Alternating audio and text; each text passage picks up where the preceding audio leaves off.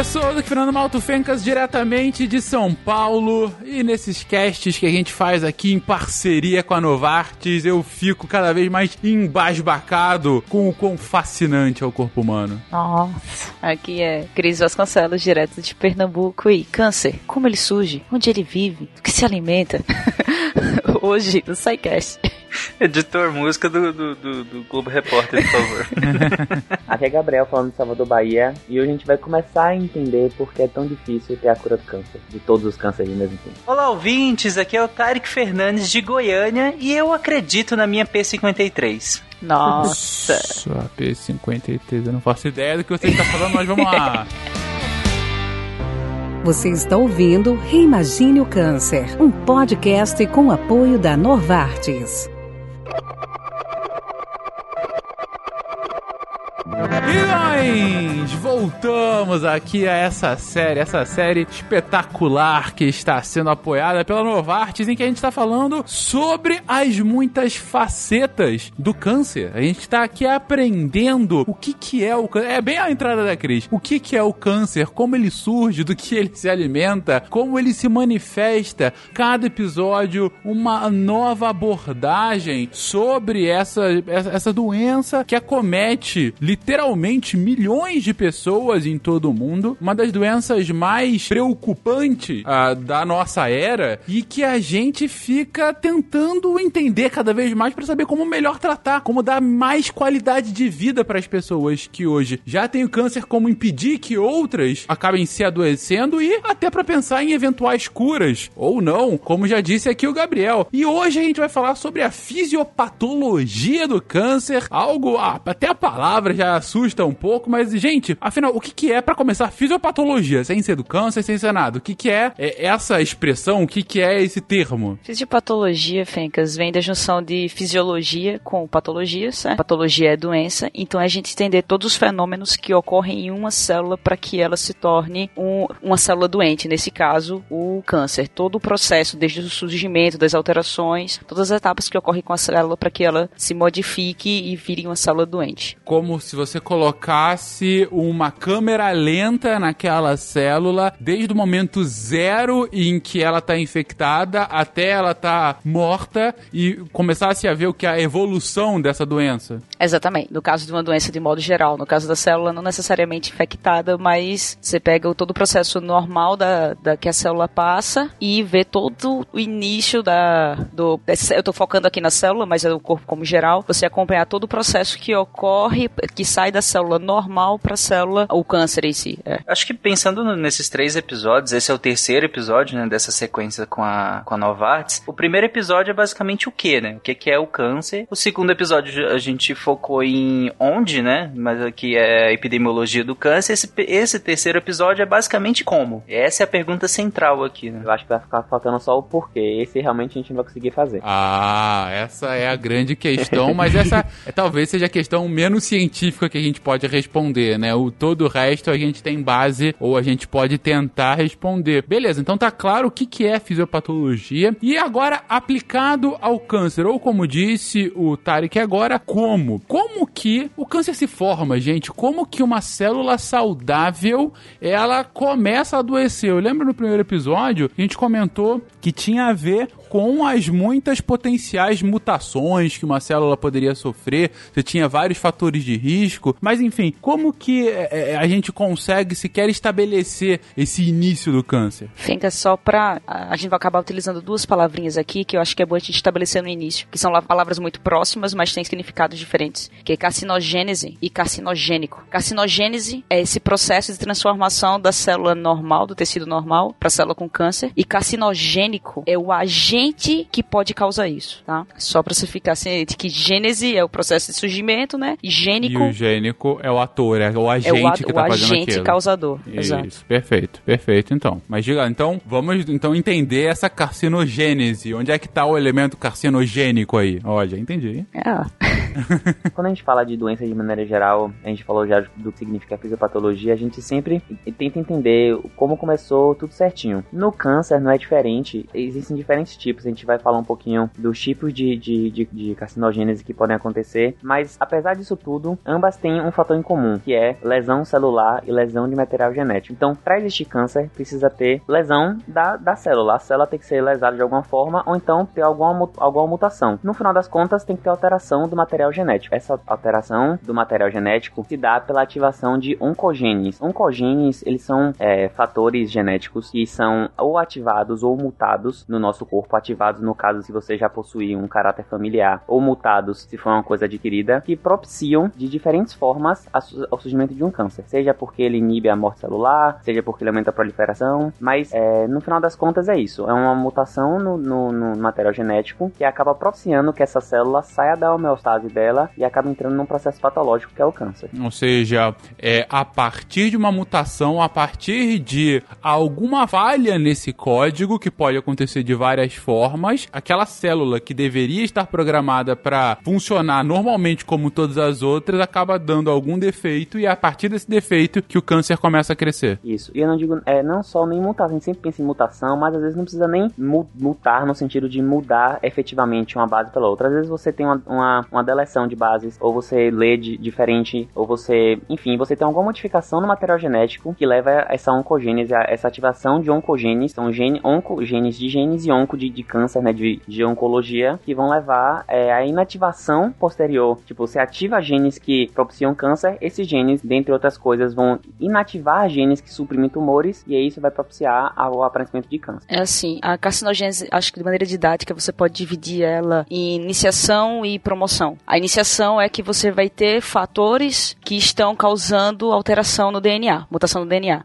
Mas como eu falei no primeiro cast, o DNA ele passa por várias etapas de verificação e você vai corrigindo essas mutações. Mas se você atinge algum processo em que não permite que essas correções ou que seja corrigido o DNA, você começa a criar o que a gente chama de oncogenes. É um gene que era normal e ele acabou virando gene tumoral. Então essas mutações começam a ser acumuladas. E o processo de promoção é a partir do momento que a célula já não consegue mais ser verificada realmente e ela começa a se multiplicar, entendeu? Então a carcinogênese tem esses dois, esses dois processos, que é o, fato, o ato de você ter mutação e você passar a barreira e a célula não, não ser, você não levar a célula à apoptose, ou não permitir que a célula, não conseguir parar a célula de se multiplicar e aí ela começa a se multiplicar. Então você tem um processo de carcinogênese. Essas etapas da carcinogênese, como a Cris falou, aí depende de onde você lê, tem mais ou menos divisões, né?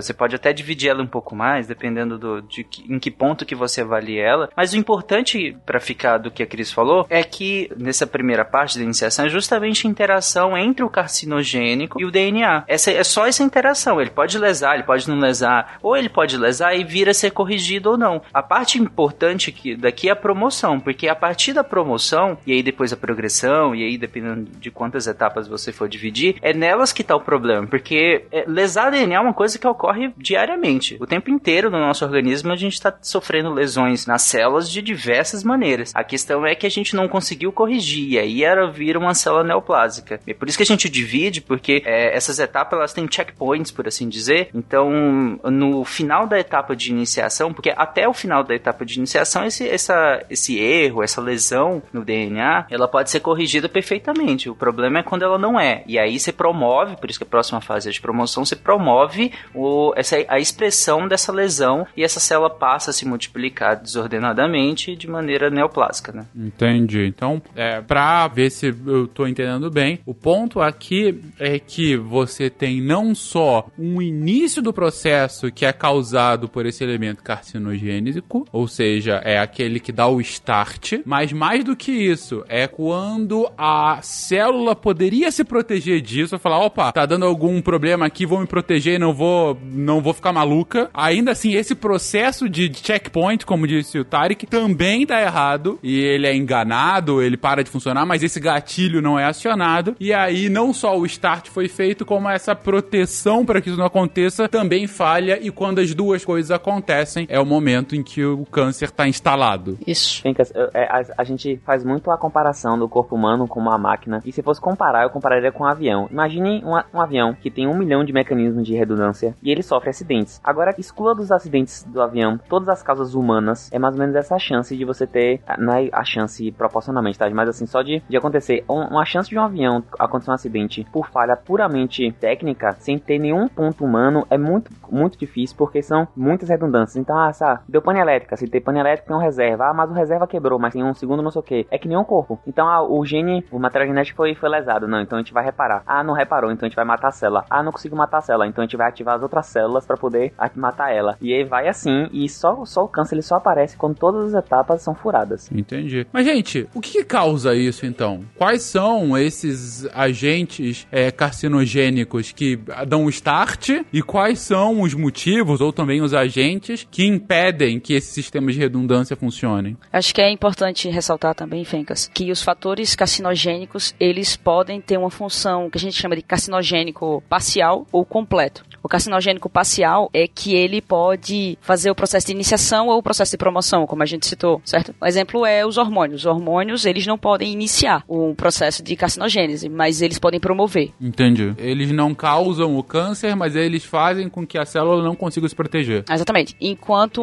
por exemplo, do carcinogênico completo, seria a radiação UV, porque além de causar a iniciação, ele causa a promoção, então ele causa, inicia o processo de carcinogênese e faz também com que a célula se prolifere. Entendi. E imagino que também tem alguns elementos que só causem, mas não inibem. Exatamente. Porque não, tipo, causa a alteração, mas não atinge ao ponto de causar a promoção. Bom, você já citou dois aí, hormônios como aqueles que é, ajudam a inibição não acontecer e é, radiação que atua em ambos. A gente tem outros exemplos fáceis aí de causadores de câncer que a gente já tem a ciência que de fato atuam? Naturalmente a gente divide eles em que carcinogênese física, são aqueles que têm uma ação física sobre o DNA, onde se encaixa os, os raios UV. Temos os que são voltados, são aqui a oncogênese químico, como o álcool e o tabaco, que eles causam, alguns deles causam indiretamente isso. E temos os biológicos que entram, no caso, os vírus, que vírus também pode causar lesão ao DNA. Todos esses causam lesão ao DNA. Micotoxinas também. Mas pode falar um pouquinho de cada um deles aqui. Bom, vamos lá. Então você, você, tá, se dividiu em físico, em químico e biológico. Dá uns exemplos aí de físicos, além tem só a radiação mesmo, que já é muito. É, acho que de física a gente pode falar tanto da, da a radiação, tanto o raio radiação X, quanto radiação ultravioleta, que é, é o câncer de pele, por exemplo, do, é um dos cânceres mais prevalentes no mundo todo, porque basta ter sol e a pessoa ter exposição ao sol que você tem, você propicia ao surgimento do câncer, porque os raios ultravioletas, eles são divididos em três, o VA, B e C. O C não chega aqui, o B chega muito pouco, acho que 5% mais ou menos, e chega aqui. Só que tanto o VA quanto o UVB, principalmente o UVB, eles conseguem penetrar na, na, na, na barreira de queratina da pele e eles vão afetar diretamente o material genético. Então eles fazem lesão é, de DNA é, diretamente, e não é indiretamente. E por isso que eles podem ser é, carcinogênicos. Então o ponto deles é, é, vem a radiação, essa radiação ultravioleta, essa radiação ultravioleta, ela passa a barreira da pele e chega até as células, mais do que chegar até as células, ela chega até o DNA dessas células e ela começa, de certa forma, a machucar esse DNA. Então, pelo que eu tô entendendo, assim que ele se machuca o DNA, quando ele tenta se replicar novamente, pode ser que ele se replique com erro e aí causa uma mutação e daí o câncer. Isso, exatamente. É aquele que a gente sempre, a gente tá usando muito nesses caches, que é a loteria. Então, se você toma só uma vez muito forte sem protetor, você jogou com um bilhetinho só. Se você toma todo dia durante 30 anos, suas chances aumentam bastante. E você não quer ganhar esse jogo. É, exatamente. Outros fatores físicos, como a gente citou no primeiro cast, temperatura, por exemplo. É um, um dano de lesão física, entendeu? Entendi. Temperatura e atua de forma análoga a essa que a gente citou do raio V. Exatamente, é uma ação física sobre. E, e ninguém vai falar de café aqui, tá, gente? Todo mundo pianinho. ninguém fala de café. As pessoas ficaram realmente assustadas depois do primeiro episódio, né? Foi comentado que a gente não citou o chimarrão. é verdade, verdade. é verdade. De deveria entrar na categoria. Mas, gente, como a gente colocou, é, pode sim, mas enfim, muita coisa pode causar.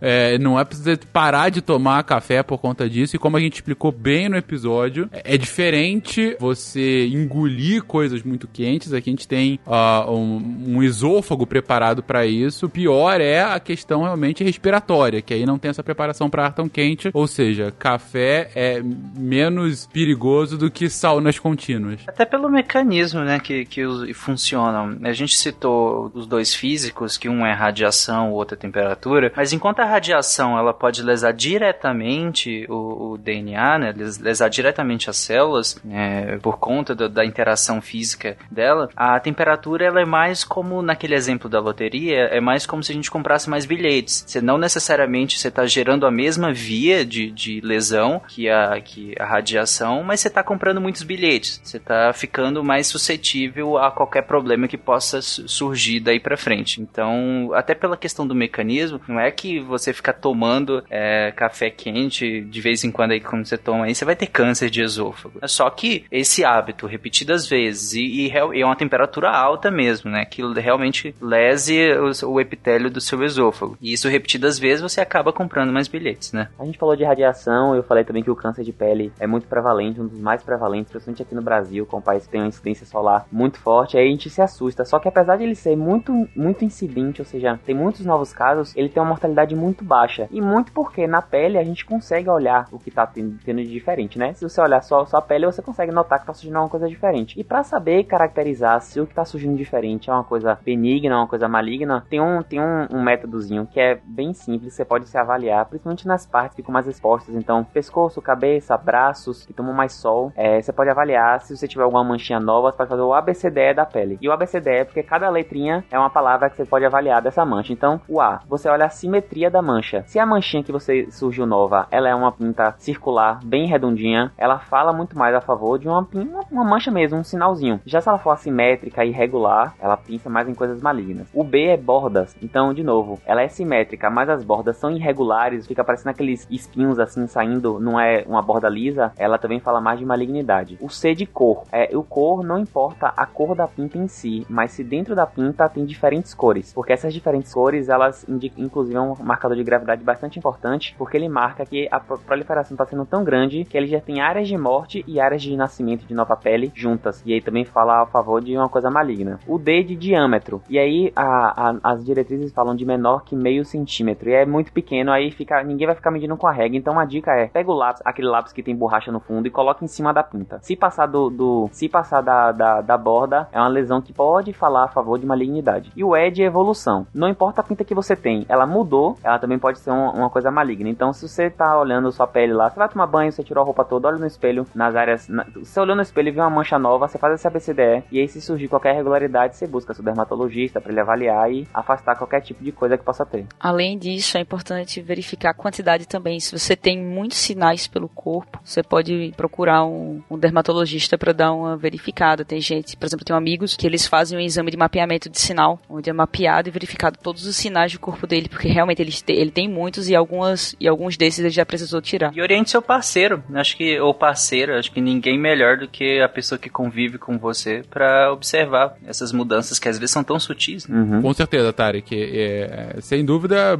até porque você não consegue ver todas as partes do seu corpo. Né? Exatamente. Ou, ou, não consegue com, com, facilidade, então é sempre interessante esse ponto. E a BCDE, outra BCDE do inferno, né? Realmente a gente tá aqui só as coisas do mal hoje, mas enfim. Mas legal os pontos que você colocou, Gabriel, de fato, para mostrar como que é, é, a doença pode ser identificada, como ela evolui, enfim. E, gente, é, câncer de pele, a gente já acho que comentou isso em todos os episódios. É um dos que mais tem incidência, né? Até porque a gente tem uma área de exposição gigantesca. Então, não brinquem, né, com isso. É, fiquem atentos, porque às vezes é um negócio extremamente tratável e a gente acaba só deixando por não saber, por preguiça, sei lá. E assim, o, o PET scan da, do câncer de pele é olhar no espelho. Não precisa fazer nenhum exame muito complicado. Olha que beleza. Exatamente. a sua, sua máquina, né, de, a sua grande tecnologia para fazer isso, aparentemente é um lápis. para saber se passa do tamanho do lápis ou não Exatamente. e tá Cara, é tão assustador a quantidade de câncer de pele que muitos, quando eu tava dando uma olhada nos dados de câncer, muitos deles, assim, excluindo o câncer de pele, aí dá tal dado, excluindo o câncer de pele, Nossa. porque... O INC aqui sempre, sempre divulga assim. Porque é, é, tipo um outlier, é sempre um negócio que já... Entendi, é, exato. Entendi, que bizarro.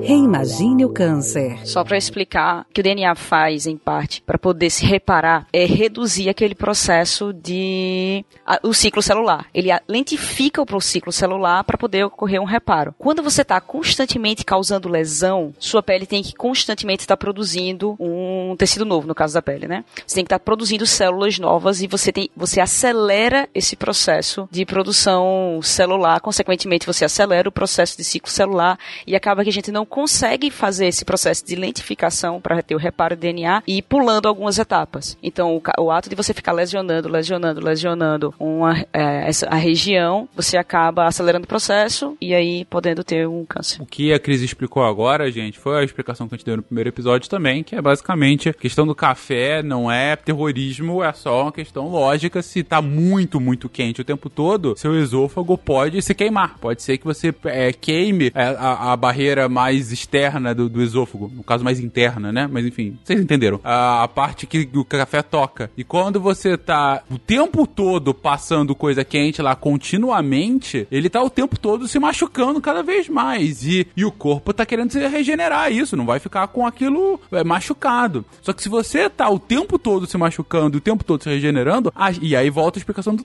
que a chance de você ter mais bilhetes nessa loteria do mal é muito grande, porque você tá acelerando esse processo de multiplicação celular. E aí a chance de que no meio disso surja alguma célula é, é, danificada, né, com alguma mutação, aumenta. Mas, mais uma vez, isso não é uma propaganda anti-café, é, mas não fumem. Fumar não faz bem, nunca. É, isso aí, ó, o fumo faz parte da oncogênese química, né, os, os fatores químicos que podem causar lesão no DNA, assim como álcool e outras drogas, incluindo alguns medicamentos. Mas, por exemplo, o problema do álcool é que quando você ingere, o processo que o álcool passa dentro do corpo, ele produz algumas substâncias e essas substâncias elas são fatores que podem causar, causar carcinogênese e é, não é só no fígado, entendeu? O álcool está relacionado com inúmeros processos, incluindo, por exemplo, o câncer de mama. O álcool também é relacionado com o câncer de mama porque o processo, o metabolismo do álcool no corpo, ele interfere na produção hormonal. E aí lembra que eu falei que o hormônio pode não causar lesão, mas ele pode fazer promoção, entendeu? Hum,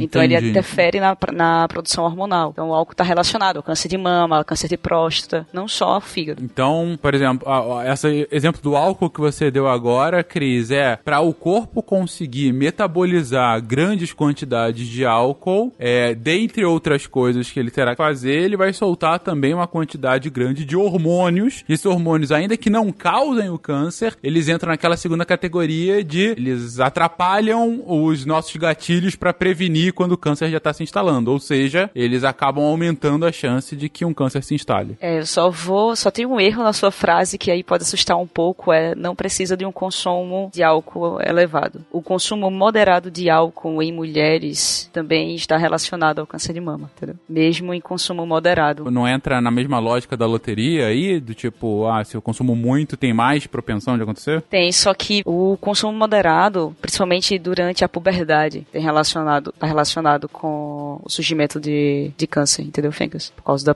a elevada produção hormonal. Entendi. Então, se a adolescente que tá entrando, é mais mulheres do que homens nesse caso? É porque é, todos os artigos que eu li foram voltados mais para o câncer de mama, entendeu? Ah, entendi. Mas pode ser que também então, aconteça com, com Pode homens, ser que também enfim. aconteça com homem. Enfim, não beba na adolescência.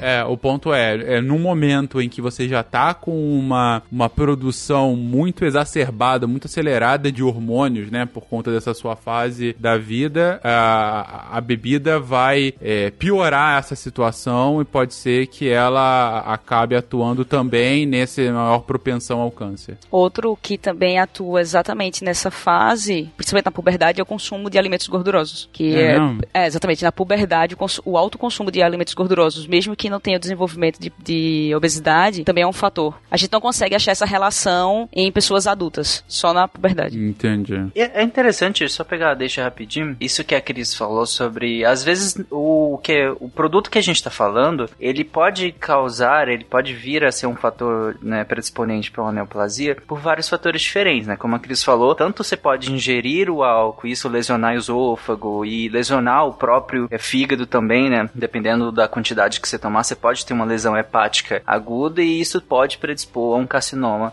também, é que é um câncer. E, e também por esse outro, por essa outra questão, que são metabólicos, né? O fígado vai tentar metabolizar esse, esse álcool e aí na metabolização acaba gerando gerando um, um que é, que é carcinogênico, no caso, né? Nesse caso do álcool acetaldeído, né? Que vai ser metabolizado. Mas isso acontece com várias coisas. Uma das coisas que também que é comprovadamente né, carcinogênico e, e de um grupo bem alto, que eu citei no segundo episódio também, é, são as aflatoxinas, que são toxinas produzidas por fungos, né? Por um fungo específico, no caso. As aflatoxinas também, depois que elas são metabolizadas no fígado, elas acabam gerando um metabólico que também pode ser um carcinogênico muito importante também. Então são várias as, as, as substâncias que elas, a partir da metabolização delas no, no, nosso próprio corpo, elas vão gerar metabólicos que vão interagir com o DNA e com várias outras vias que podem gerar uma neoplasia, porque vão causar lesões no, no DNA. Eu acho que a gente também nem, assim, é, vou citar, mas eu acho que você nem precisa citar que é com relação ao cigarro, né? Porque o cigarro, você tem mais de 4 mil substâncias, então se você for citando aqui o que cada uma pode causar. Mas nesse, no caso do cigarro, então,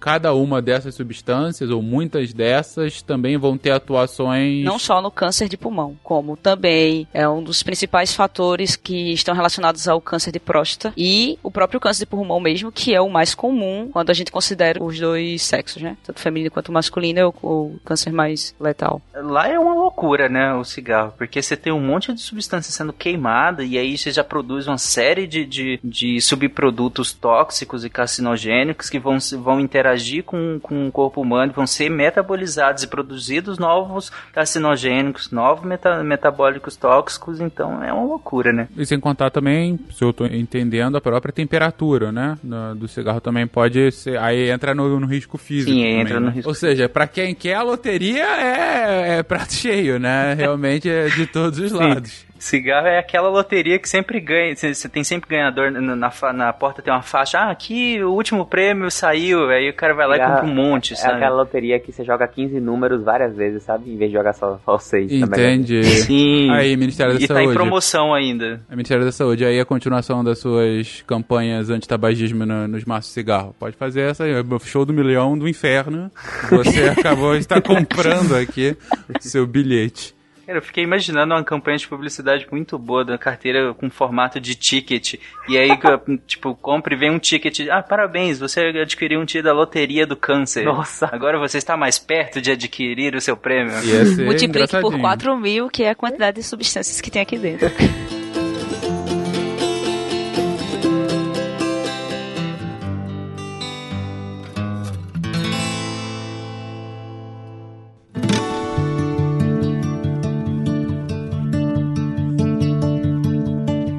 Beleza, gente, falamos de carcinogênicos físicos, falamos de carcinogênicos químicos. Falta falar agora dos biológicos. O que eu ouvi da Cris ali são vírus. Vírus fazem isso conosco, Cris? Não só vírus, mas são capazes sim de, de interferir, tá, Venquinhas? Eu acho que é 20% dos cânceres humanos eles estão associados a algum fator biológico. 20%? Eita! Esse caraca. número é maior em países em desenvolvimento. Claro, porque a gente tem medidas profiláticas diferentes, né? O HIV HIV, por exemplo, é associado porque ele dá uma predisposição a, a outras infecções. As hepatites, a gente já tem conhecimento so, sobre isso. Eu acho que os mais famosos são, primeiro, o HPV, porque se, as pessoas tiveram mais conhecimento sobre isso quando começou a se ter produção de vacinas, né, para HPV, por causa da, do dano no DNA que algumas cepas de HPV pode causar a ponto de levar a surgimento de um câncer. E outro que está associado, uma, que no caso é uma é uma bactéria que todo mundo conhece também, é o H. pylori, né? Quem não faz aí um... Quem toma muito café que não faz um, uma endoscopia. Endoscopia, que beleza. É, pra verificar a presença de H. pylori. É, é clássico. Porque eles vêm do café? Por conta da gastrite. Ah, gastrite. É, que é uma curiosidade bem aleatória do H. pylori, só que a, o cara que descobriu, ele, pra provar que era tratável, ele se infectou pela, pelo H. pylori e tratou. Tipo, raiz.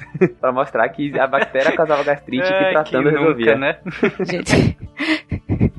desconsiderem as, a falta de, de comitê de ética de antigamente. Quem ouviu o nosso episódio de febre amarela já tá acostumado com isso. Ah, é, pô, com certeza.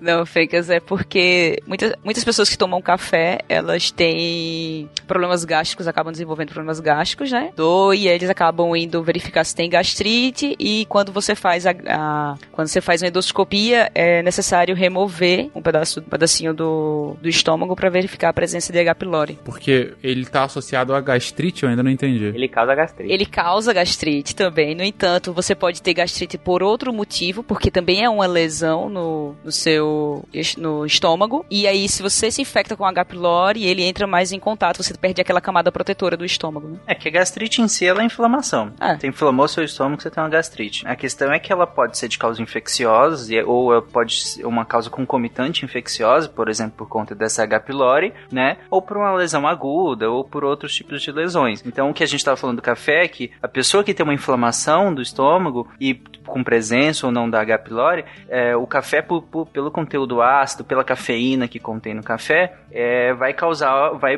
piorar essa, a, a gastrite dessa pessoa. Ela vai sentir mais dor, ela vai sentir mais incômodo, e aí, pela questão do incômodo, incômodo crescente, ela vai acabar fazendo uma endoscopia para ver o que está acontecendo. Na endoscopia, vai ver a presença ou não de bactérias como a H. pylori, que pode estar interagindo também para piorar essa, essa gastrite. Nada como uma boa explicação pra fugir. Eu já tava aqui no negócio. Então quer dizer, esse H. pylori, ele prova a biogênese da gastrite, surge o negócio? Agora tá, tá explicado, tá explicado. Não, beleza. Mas, gente, realmente é muito vírus que tá causando câncer aí, meu Deus. Começar pelo, pelo primeiro que vocês citaram, né? O HIV. Eu acho que aí eu acho que é até o mais fácil antes das nossas explicações anteriores.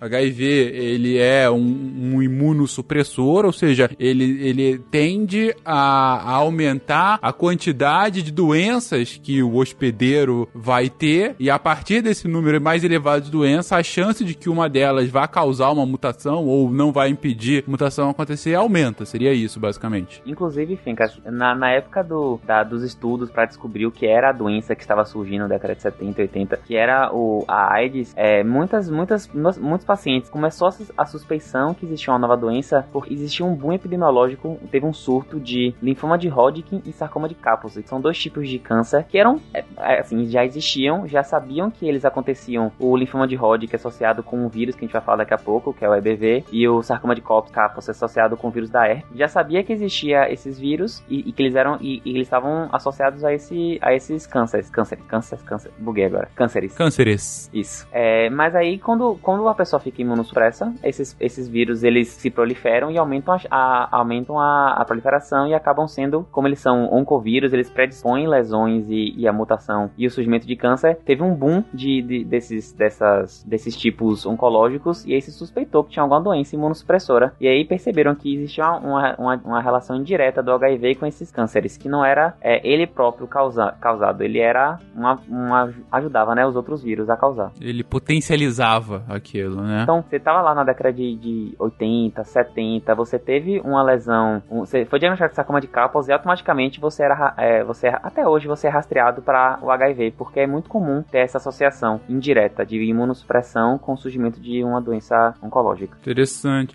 As outras, os outros vírus que vocês citaram, gente, a lógica é, é análoga? Vocês comentaram muito de hepatite, tem inclusive algumas versões da hepatite aqui. É o que? Ela também vai causando algum tipo de, de feridas ou coisa do gênero? Os vírus, de modo geral, eles têm a capacidade de interagir com o genoma do, da célula hospedeira. E aí eles podem causar mutação. Entendi. De modo geral, o vírus em si, entendeu? Como, por exemplo, o HIV, ele coloca na célula humana o material genético, entendeu? Entendi. E aí, quando coloca, a célula fica maluca e aí começa. a- o potencial de ter alguma mutação aumenta sensivelmente. Que coisa, rapaz. Tanto eles fazem isso, quanto também eles propiciam doença crônica. Então, no caso do, do fígado, por exemplo, você tem o vírus C e o vírus B. Os dois podem causar câncer, mas o vírus C, ele causa câncer muito mais pelo processo da hepatite e da cirrose crônica, da doença crônica do fígado que leva ao, carcinoma hepatocelular. A hepatite B também pode acontecer isso, só que ele também tem alteração, ele tem uma, um caráter é, genético, de alteração genética mais forte. Então, você não precisa passar por essa progressão tão grande de doença crônica até chegar no, no câncer. Ele pode surgir em fases mais, mais precoces da doença. Entendi. Mas vocês falaram que a questão de vírus, então, sei lá, o influenza pode ajudar nisso também? A priori, eu nunca vi, eu nunca vi nenhum tipo de, de marcação pro influenza, porque eu acho que o influenza a gente consegue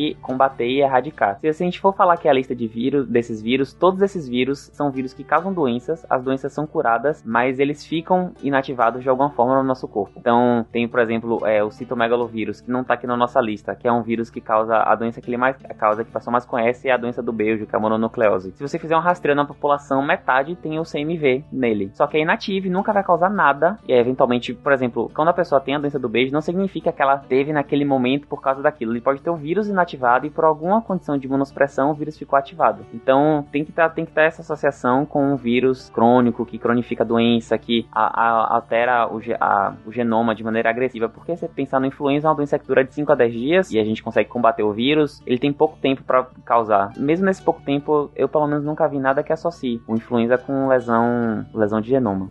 Entendi. Então, aí a gente tá falando de vírus, é, tem vários, tem o HTLV, a gente já falou dos vírus da, do fígado, hepatite B, C, o da E, é, do Epstein-Barr vírus, que causa o linfoma lá do, do, da AIDS, que eu falei, do HIV, que propicia. E tem um muito importante que a gente tem uma prevenção é, muito forte que começou no Brasil há poucos anos, que é o HPV, que é o papilomavírus humano, e ele tá muito associado com câncer de colo de útero. Não só câncer de colo de útero, mas câncer de pênis. Mas principalmente câncer de colo de útero. É, pra você ter ideia, assim, se você pegar é, não só não só o câncer de colo de útero não só surge com ele, só que se você pegar uma amostragem de câncer de colo de útero e fizer biópsia nessas lesões, 99% das vezes você vai achar o HPV. Então, ele está muito associado com a doença. E há poucos anos o, o, o governo brasileiro instituiu a vacina para HPV, inicialmente para meninas, depois para meninos, e eles e aí essa vacina, a ideia é, eles não cobrem todos os, os cento e poucos tipos de HPV, de, de subtipos diferentes, mas eles cobrem aqueles que são mais carcinogênicos. E com isso a gente espera que daqui a alguns anos a gente tenha uma redução muito grande dessa curva de, de câncer de colo de útero, que é um câncer que ele acomete pessoas jovens. Ah, o, o impacto dele é com 30 anos, 32 anos, 30, 25 a 35 anos. Então ele, ele acomete pessoas muito jovens. E eu já vi muito,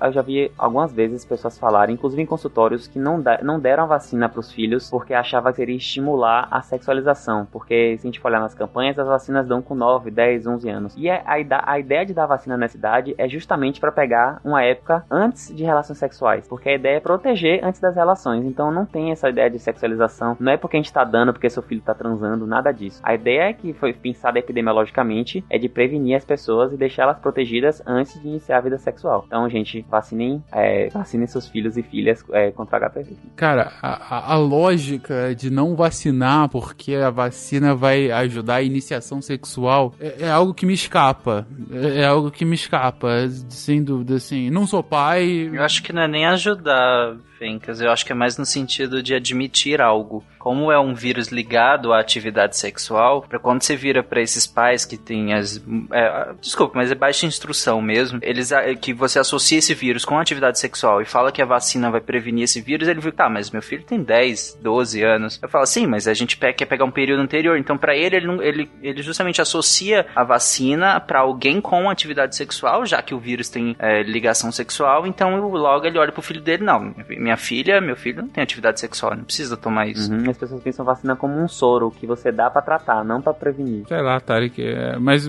para mim é ok, mas eu não tô fazendo isso porque... Tô tentando aqui.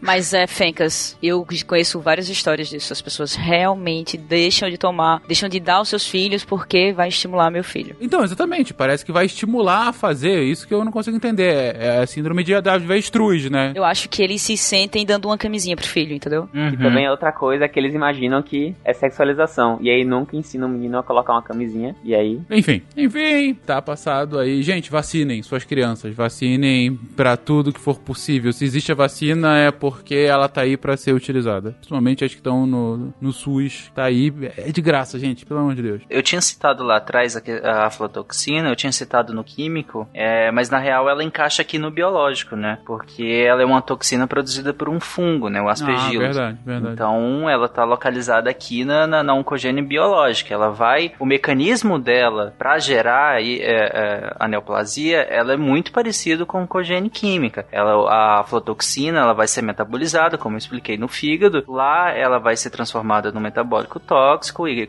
e carcinogênico que vai lesar o DNA, vai trocar bases do DNA e aí vai desencadear um processo neoplásico. Então, o mecanismo ele é muito parecido do, da química, de, dos, até igual a alguns componentes químicos. Porém, por ser produzido por um fungo, né? Então a gente classifica ela nessa parte da oncogênese biológica. Ok. Sabe onde tem muita aflatoxina? Não fala, não fala, Tarek. Por favor. eu sei onde tem. não fala. No amendoim. Eu acho que quem gosta de amendoim aí, no Brasil se admite uma quantidade bem considerável de aflatoxina no amendoim. Fencas morrendo agora. Ah, tu tá de sacanagem. Eu não tomo café, gente, mas amendoim tu tá de sacanagem com a minha cara, é sério? é sério. Não, amendoim é demais, velho. Eu morro, mas eu como amendoim. em vários outros produtos, né? Porque o, a aflatoxina, ela é uma toxina que contamina justamente eh, grãos, né? Que, e depois da colheita. Então você, você colhe, você armazena. Na armazenagem, você vai ter a proliferação dos aspergilos e a, e a produção da aflatoxina, né? Então, assim, grãos diversos, né? E um dos mais acometidos é o amendoim, que tem um nível. É tão alto, às vezes, o nível, que a gente teve que estabelecer um limite, porque não, não tem como tirar a aflatoxina. Você não tem nada que retire a aflatoxina eh, do, do milho, no caso, ou do, do, do grão, né? Você não tem como retirar essa aflatoxina. Nem a casquinha de biscoito em volta do amendoim não tira, não? não. como você não tem como retirar, a gente teve que estabelecer parâmetros. Então, ok, até tanto pode, sabe? E aí, países diferentes estabelecem parâmetros diferentes. No Brasil, como para diminuir a taxa de aflatoxina, você tem que ter ótimas boas práticas de fabricação, ótimas boas práticas de, de plantio, ótimas é, variantes genéticas de, de, das plantas que sejam resistentes à, à proliferação do, do fungo, é, a gente não consegue tanto isso. Então a gente teve que admitir um pouco mais, um pouco maior esse limite de aflatoxina. Então, bem interessante isso. E ela é extremamente ligada a, ao carcinoma hepatocelular, né? É muito associada no mundo inteiro ao carcinoma hepatocelular, que é, o, que é a, a neoplasia da, das células do fígado, né? Cara, o fígado cara, eu vou, eu, eu tô ainda um pouco aqui em choque. Eu acabei de criticar os pais que não dão a vacina por um efeito avestruz e eu agora queria não ter ouvido isso. Você é, está me dizendo que eu jogo a, a, loteria do inferno há algum tempo e não sabia disso. ah, mas tem muita gente que joga, por exemplo. A gente passou pelo químico e a, acabamos de citar o fato de tantos por cento ser permitido e a gente não citou o corante caramelo, por exemplo, da Coca-Cola. É, exato. Sim. Que é sim. é altamente ecogênico, faz parte dos, dos fatores químicos e no Brasil é permitido uma quantidade maior do que fora, entendeu? Uhum. De corante de caramelo. Mas eu, eu ainda acho, advogando em prol da. Eu adoro a fotoxina, eu acho ela muito bonitinha. Advogando em prol ela, é, eu acho ela ainda pior do que essa, Cris, porque, inclusive, a minha professora de oncologia da faculdade, ela não come paçoca, né? E aí, é, ela me mandou vários artigos e tudo mais. Paçoca é feita de amendoim, verdade, cara. Mexa na paçoca, não, véio, cara. Na paçoca, é, exatamente, não, uma dorzinha do coração, mexa na. E se vocês derem um Google, ouvinte, eu, eu, eu conclamo vocês, abrem o Google e coloquem aflatoxina, contaminação, milho, ou aflatoxina, contaminação, contaminação amendoim. Cara, é, além da, dos nossos níveis legais serem os níveis considerados altos, tem muita contaminação muito maior do que os níveis. Então, direto, a Anvisa inutiliza, né, lotes grandes de, de, de, de alguns desses amendoim, milho, entre outros, por conta de, de do nível níveis bem acima da legislação de aflatoxinas. A castanha escapa? Castanha do Pará, você fala? Castanha, é. De caju. De castanha eu de caju. não lembro, cara. Eu, eu acho pouco provável que tenha. A castanha de caju talvez até sim, mas a castanha do Pará eu acho pouco provável. Enfim, tudo pela ciência. Vamos continuar aqui Reimagine o câncer. Mas, gente, vocês estavam comentando, depois do Tarek destruir com nossos sonhos, que, bom, todos os é, carcinogênicos, né? Todos os potenciais agentes que vão causar isso isso. Mas ao mesmo tempo, volta e meia a gente ouve que você tem algum tipo de predisposição genética por vezes. Tanto que, dependendo do tipo de câncer, às vezes o médico te pergunta: ah, sua mãe, seu, sua avó, seu pai, alguém da sua família teve câncer e tal, porque isso aumenta a chance. É mais ou menos isso? Nessa loteria do inferno, tem pessoas que são mais propensas a ganhar? É, tem pessoas que já saíram comprando vários bilhetes. Ou pelo menos elas jogam pagando, podendo colocar mais números, sabe? Sabe? Fenca, sim, tem, tem fatores genéticos. Assim, apesar, o câncer é uma doença genética, ponto. Não necessariamente hereditário, no entanto, você tem os fatores hereditários que predispõem. Eu acho que isso ficou, tipo, ficou muito, muito evidente com o caso da Angelina Jolie, né, com o, a mutação do BCRA1. E então, o que acontece é, a gente tem o que a gente chama de proto-oncogenes e genes supressores de, de tumor. Proto-oncogenes são genes que estão associados à proliferação celular, por exemplo. Eles, eles e estimulam a célula a crescer, certo? Um exemplo, eu acho que o Gabriel citou no primeiro cast, é que esses proto-oncogenes, eles são, eles estão tipo pisando no acelerador da célula. Só que eles estão pisando no acelerador da célula na velocidade da via permitida, entendeu? E o que acontece é, quando você tem uma mutação nesses genes, nesses proto-oncogenes, eles se tornam oncogenes. E é como se agora ele acelerasse valendo na via e aí passou da velocidade, ok? E algumas pessoas, elas nascem com mutações nesses proto-oncogenes. Elas herdam. E aí o que acontece é você torna, você já nasce com genes que com predisposição a alguns cânceres. Outros são os genes supressores de tumor, como o Tarek citou lá no início, a P53. Genes supressores de tumor são genes que eles enviam a célula para apoptose, por exemplo, em alguns casos. No caso da P53, como que o Tarek tinha dito, ela é exatamente a que desacelera o, processo, o ciclo celular para que tenha reparo. E ela tem uma segunda ação. Além de desacelerar o ciclo celular para que tenha reparo, se o reparo não ocorrer, ela manda a célula para apoptose. E aí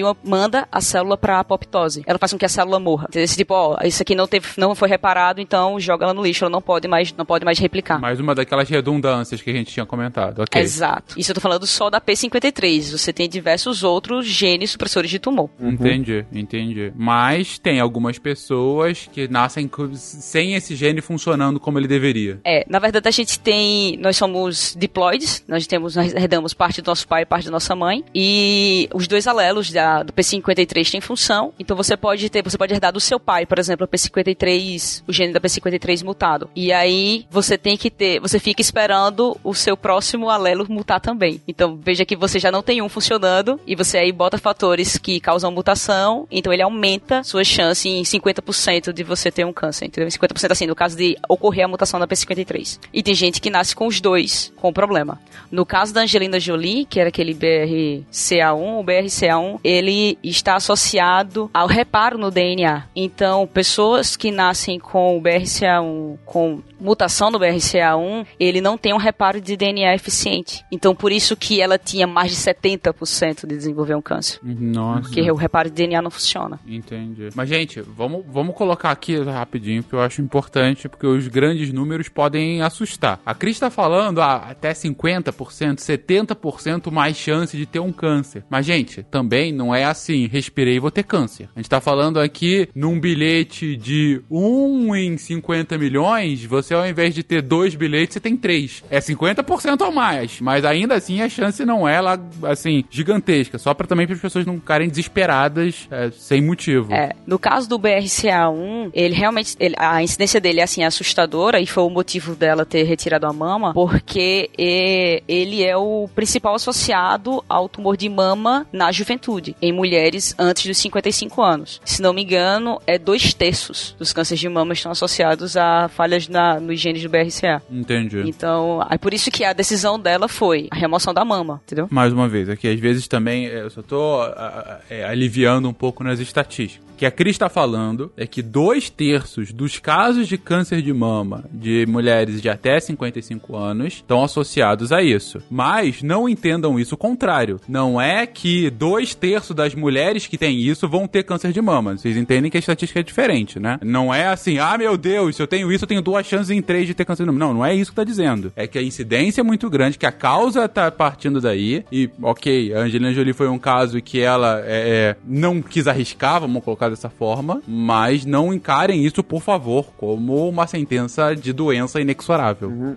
Até comentando isso, você falou, o cara que até comentou acho que no, no último cast, que de como, de, da, da quantidade de pesquisas feitas de causas de morte nos Estados Unidos, de quanto os jornais noticiam sobre causas de morte e o que efetivamente mata. E assim, as pessoas pesquisam muito sobre câncer e terrorismo. Isso. E exatamente. sendo que, na verdade, as pessoas morrem infartando, entendeu? Então a gente tá falando aqui de a gente pensa muito em morrer de câncer, mas mas você, você, se você dirige, você anda de moto, você tem muito mais chance de morrer por causa disso do que você ter um câncer. É porque o câncer assusta muito, é meio Voldemort, assim, não pode falar. Mas, mas ele, a, é, é, assim, proporcionalmente, estatisticamente, ele ainda mata muito menos, por exemplo, que diabetes, hipertensão, infarto, AVC. Então, só pra gente não ter essa, ficar todo mundo meio doidinho por causa de vai achar que vai morrer com câncer amanhã. É, exato. Infarto mata mais. Ficar preocupado com o câncer vai matar mais do que, é, é um dos fatores da estresse. Se a gente, o cast tem endócrino, cortisol. E, e, o, e, o, mais legal é que se você evitar os fatores pensando no, no, em doenças cardiovasculares e em doenças metabólicas, né, a diabetes, você vai evitar também grande parte dos cânceres, né? Então é um combo. Se, se tá evitar, tá se você pensar, é, exatamente, se você pensar nos fatores que predispõem a doenças cardiovasculares e a, a doenças metabólicas e você evitar esses fatores, você também vai estar evitando boa parte dos cânceres. É, no caso dela, por exemplo, não era 80% de chance de você ter câncer, então na vida dela ela vai dividir isso. Não, é no caso de uma mutação que atinge um lugar que não realmente não consiga ser reparado, tem todo, a, todos os fatores em cima. E claro, você deve conversar com seu médico para ver qual é a melhor forma de lidar com isso.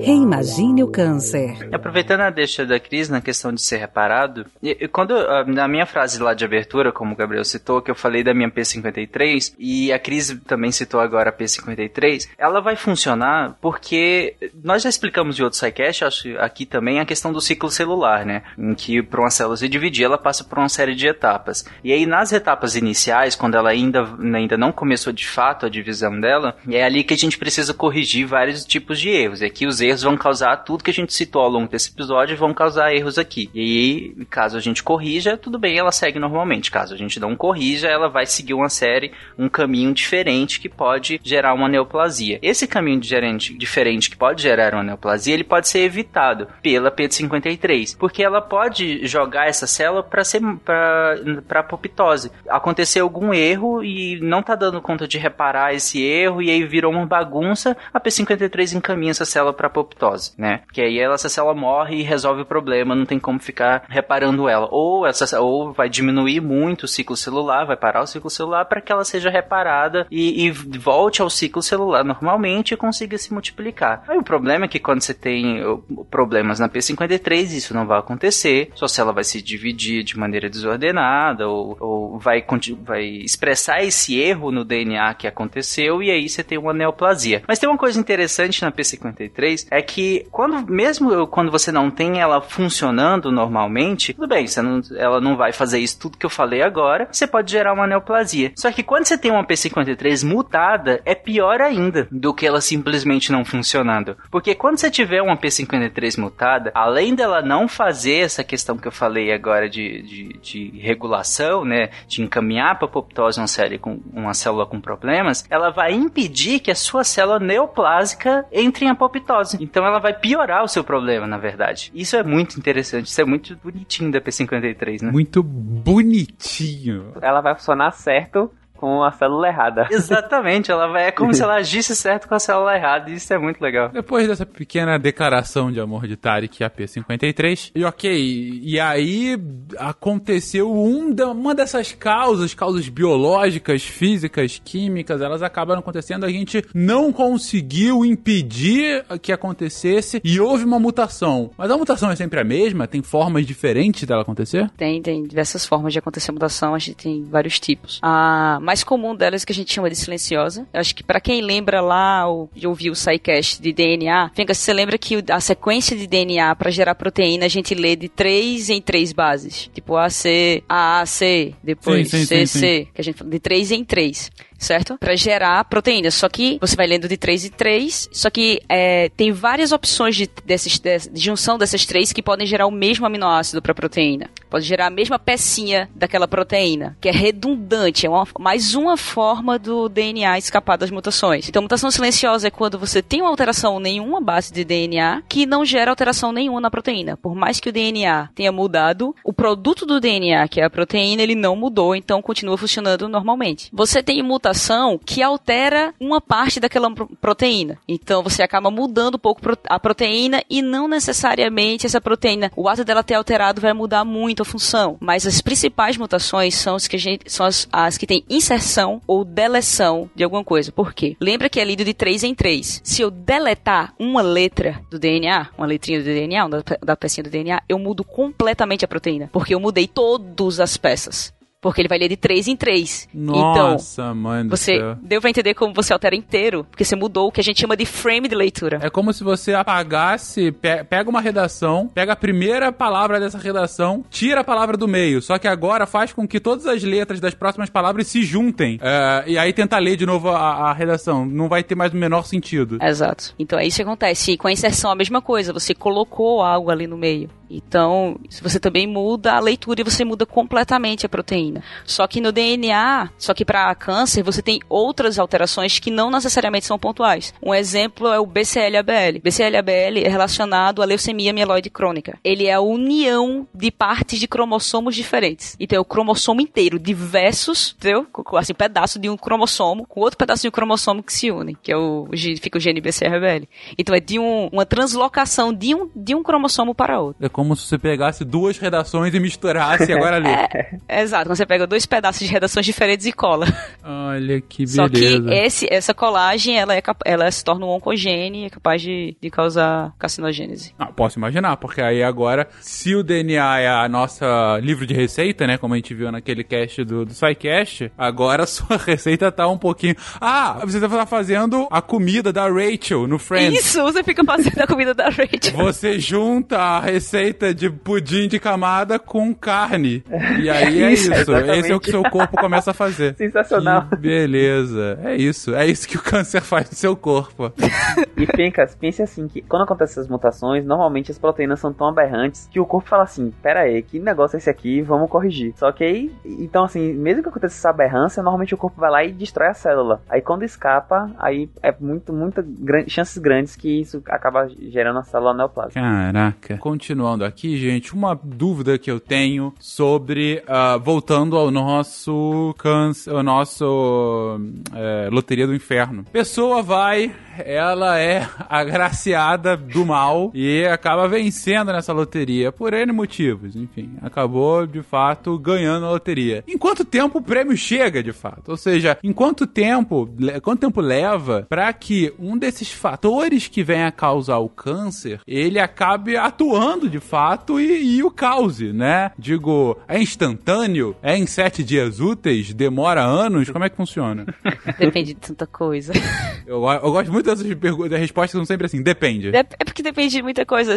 Ó, um dos fatores que a gente nem falou é a própria idade. A idade da célula, é a idade da pessoa é um fator. Então, você tem toda a parte hormonal, tem do, do câncer conseguir ter proliferação. Você vai ter pessoas que vão morrer com cento e poucos anos, tinham câncer e nem tipo, nem sabiam que tinham câncer, entendeu? Então é muito multifatorial, muito, principalmente essa parte de proliferação e manutenção do, do da oncogênese. Uhum, entendi. As, então, as neoplasias malignas, né, o câncer propriamente dito, que é o que a gente fala, ele tem um avanço mais rápido do que um câncer, igual nós falamos, um, um tumor benigno, né? Então ele vai ter uma característica de ser mais rápido, de ser infiltrativo, ele vai invadir tecidos, enquanto um, um tumor benigno ele ele, a gente consegue delimitar, né, o que é tecido, o que é tumor, e já o, o uma neoplasia, um, um, maligno, fica complicado isso porque ele invade tecidos e ele é muito mais rápido que o outro. Agora, ser muito mais rápido que o benigno é, não quer dizer que a gente está falando que é um dia, é dois dias, é uma semana, é um ano, dois, cinco, dez. Vai depender de onde, de qual célula que acometeu, do, de se tem outros fatores interagindo, sabe? fatores sinérgicos, né, que vão aumentar essa divisão celular, por exemplo, as lesões que a gente citou, né, por, da temperatura.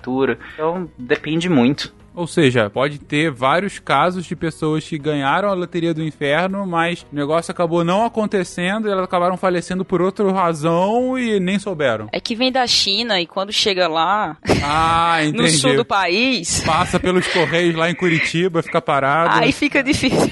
É isso, gente. Vimos aqui as muitas causas e é, razões do aparecimento de câncer e eu acho que a gente finaliza o cast com duas conclusões. A primeira é que vocês comentaram logo no início, que a gente ia ver no cast de hoje, porque a questão de se falar em cura do câncer é algo tão complexo, porque vocês deram várias origens deles, ou seja, para você tentar evitar que o câncer aconteça, você basicamente vai ter que atacar ou cada uma dessas origens, ou pelo menos algum elemento comum, o mais comum possível de muitas dessas. Então vocês devem imaginar o quão complexo é de fato é, é, ter alguma vacina, né, ou algo do tipo, para evitar é, o aparecimento de cânceres, né? Ó, oh, Fencas, só uma coisa. Não só isso, não são tipos de câncer diferentes. O do BCRA, a proteína do BCRA2, se não me engano, ela tem mais de 3 mil aminoácidos. Então, quantas alterações podem acontecer aí? Nenhuma proteína de um tipo de câncer. Então você tá pode ter diferentes mutações diferentes para o mesmo tipo de câncer. Por isso que a gente diz que nenhum câncer é o mesmo, entendeu? E a Marcela até falou uma coisa que é assim,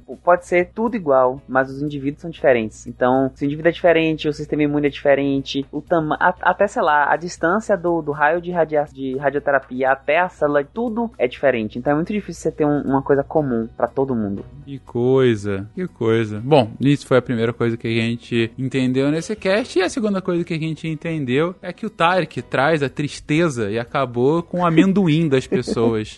Eu saio desse cast sem meu amendoim, sem minha paçoca, sabendo que ao comê-los irei jogar com mais fichas na loteria do inferno.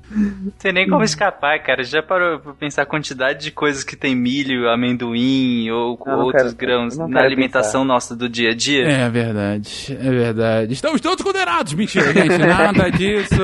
A gente tá aqui só trazendo as informações. Falando sério, gente, é, a gente fez o primeiro cast, já fez, na verdade, dois casts é, dessa série. Fazendo aqui esse terceiro, vai ter ainda alguns. E, e um ponto que a gente chegou a discutir é, depois que a gente gravou, vendo comentários e tal, a ampla maioria dos comentários foram super bem receptivos. Ainda que a gente esteja falando sobre um assunto su super delicado, mas daquele jeitinho sidecast, fazendo piada, né, com as coisas para tentar aliviar, é mais que natural que algumas pessoas vão ouvir esses casts que a gente tá fazendo em parceria com a Novartis e pessoas que passaram pela doença, tiveram tiveram familiares, coisas assim, podem estranhar o nosso tom, podem questionar como que a gente tá falando assim de coisas tão sérias, mas é, eu gostei, eu gostei muito de um comentário que a Nanaka fez. A Cris também comentou em cima disso, a Nanaka também comentou em cima disso no primeiro episódio, e eu é, faço eco ao que elas falaram. A gente fala com tanta com tanto entusiasmo sobre essa doença, por, justamente porque é uma doença que acomete milhares, milhões de pessoas todos os anos no mundo inteiro inteiro. E a gente precisa de pessoas dedicadas que estudam sobre ela para que a gente saiba como melhor se preparar. Seja para evitar, seja como melhor tratar quando ela já está acontecendo, seja para saber como a gente pode lidar com ela. E aqui no SciCast a gente tenta aliviar um pouquinho tudo isso para ficar o mais palatável possível, menos técnico possível para quem não é do assunto, mas ainda assim trazendo as informações concretas, corretas, para fazer com que vocês entendam como isso funcione. Mas a gente não precisa fazer isso de uma forma é, dura, de uma forma maçuda, uma, uma, forma que não desça, porque já é um assunto muito difícil. A gente faz do nosso jeitinho, um jeitinho que nem todo mundo gosta, mas a ampla maioria sim. Então eu espero que vocês tenham curtido também esse episódio, tenham curtido os anteriores e que curtam os próximos, porque pra gente é uma alegria imensa fazer essa série aqui com a Novartis, a quem eu mais uma vez agradeço pela oportunidade. Um beijo pra vocês tudo e até mês que vem com esse super especial aqui com a Novartis.